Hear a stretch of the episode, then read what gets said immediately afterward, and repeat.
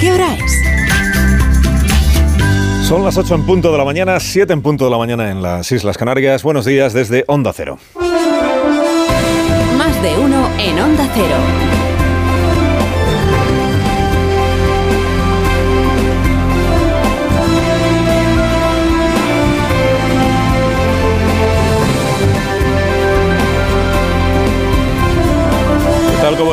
Bienvenidos a una nueva mañana de radio. Ya estamos estrenando el 21 de marzo del año 2023, víspera del naufragio de este Tamames Matrioska que lleva adentro todo Vox.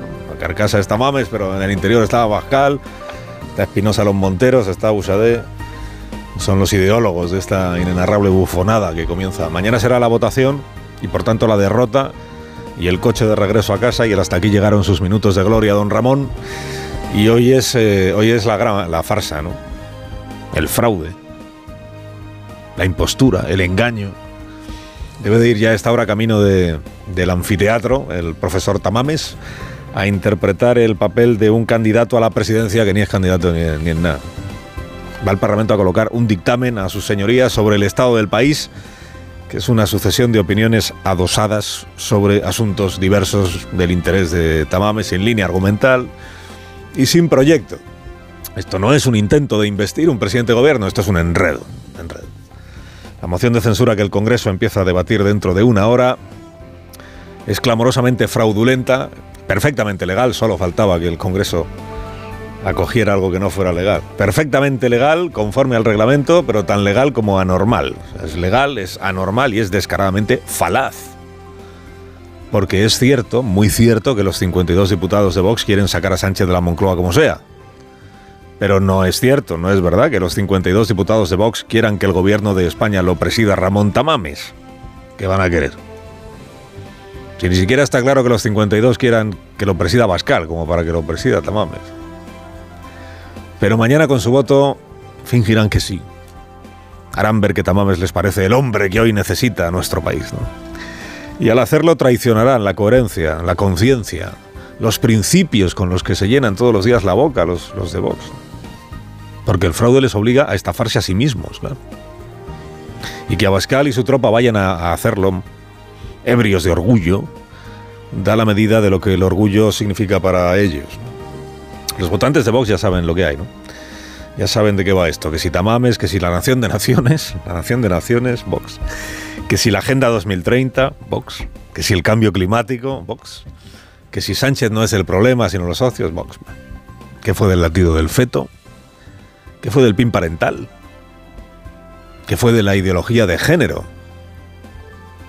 Abascal subcontrata el discurso y pliega sus banderas. O sea, no es una moción de censura, es una sátira de sí mismo, ¿no? Es la autosátira que se ha organizado Santiago Abascal hoy en el Congreso de los Diputados. En su afán por hinchar el pecho y retratar como tibio a Núñez Feijó, ha puesto en pie esta mascarada que al gobierno, lejos de incomodarle, pues le seduce. A Sánchez le ha venido a ver Vox, de nuevo. El presidente le entusiasma en estos plenos parlamentarios en los que él no es el examinado. Pero si es una moción de censura, ya. Bueno, podría parecer que una moción de censura siempre tiene al presidente como la persona que más sufre porque es sobre él, sobre el que gira el examen que se realiza, pero eso solo le pasó una vez a Adolfo Suárez, que ya adolecía de una precariedad parlamentaria muy notable, la moción de censura que presentó el PSOE, y eso le pasó a Rajoy, pero porque en el caso de Rajoy la moción tenía más diputados detrás que el propio gobierno. Una vez que el PNV le hizo a, Rajoy la, que le hizo. te apoyo los presupuestos, consigo todo lo que te he pedido y al día siguiente te dejo caer. Y por eso Rajoy abandonó el hemiciclo antes de hora y dejó en su lugar un bolso. Ahí sí sufrió el presidente, pero en esta de hoy no. En esta de hoy el examinado en realidad es el promotor de la mojiganga esta de la moción de censura. Y en lo que dependa del gobierno, el examinado de hoy va a ser el ausente, Núñez Feijó, a quien Sánchez meterá con calzador en la matriosca esta de Tamames, con el flácido argumento de que Feijó no se ha opuesto lo suficiente a esta moción de censura. O sea que ya puede Cuca repudiar la vanidad nociva de una moción como esta de Santiago Abascal No puede utilizarse una moción de censura para una promoción personal o para una operación de propaganda a costa de la calidad democrática en nuestro país. Y por esto no la apoyaremos. Ya puede repetir hoy 100 veces que el PP no apoya la moción de censura. Ya puede Feijó inventarse una agenda paralela en la Embajada de Suecia para no dejarse ver en el Congreso, que va a ser el líder del PP el objetivo preferente, tanto de Abascal como de Pedro Sánchez. La pinza que habría dicho Felipe en los 90. La pinza del gobierno y la extrema derecha para dejar sin oxígeno a quien va por delante en las encuestas. Debe de ser que funciona. O sea, debe de ser que le funciona al gobierno, según el docto criterio de Tezanos, esta fijación un poco pueril por retratar cada día a Feijó como ultraderechista encubierto. Debe de ser que el gobierno cree que le da rédito el, el mitin permanente, ¿no? la sucesión de frases pretendidamente ocurrentes. Porque se están dando la mano. Si es que podríamos decir que esta moción eh, de censura son las capitulaciones matrimoniales de ambas formaciones políticas. Las capitulaciones matrimoniales. El poliamor que se dice ahora. O sea, Abascal queriéndose con Feijó y a la vez con Tamames. Los tres ahí encamados. La rueda de prensa del Consejo de Ministros degradada a mitin de partido un día y otro día. Y otro día y otro día. Solo sirve para eso la rueda de prensa del Consejo. Bueno, y para anunciar que se aprobado el bono cultural, otra vez, sin discriminación de renta.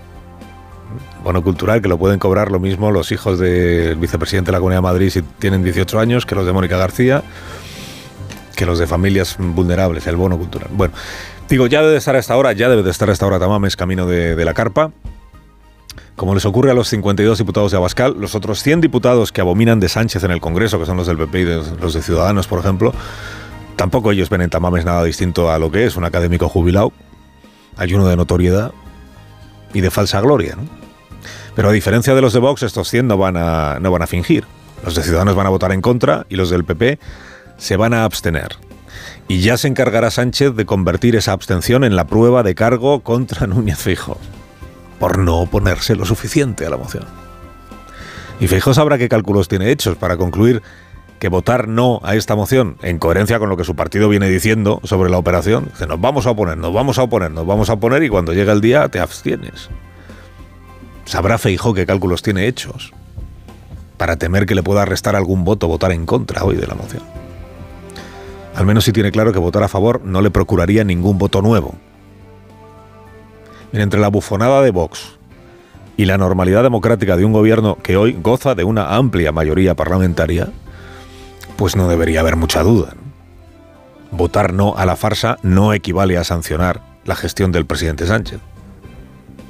Mañana Sánchez le va a ganar la moción a Tamames y a Vox. Tampoco es que vaya a ser una victoria muy meritoria, entiéndame.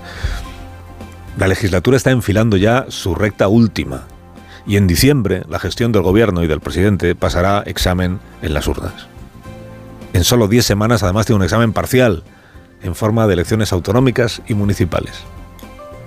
El presidente del gobierno lo inviste la mayoría parlamentaria. Y la mayoría parlamentaria no se la saca de su cartera de piel marrón el emérito Ramón Tamames.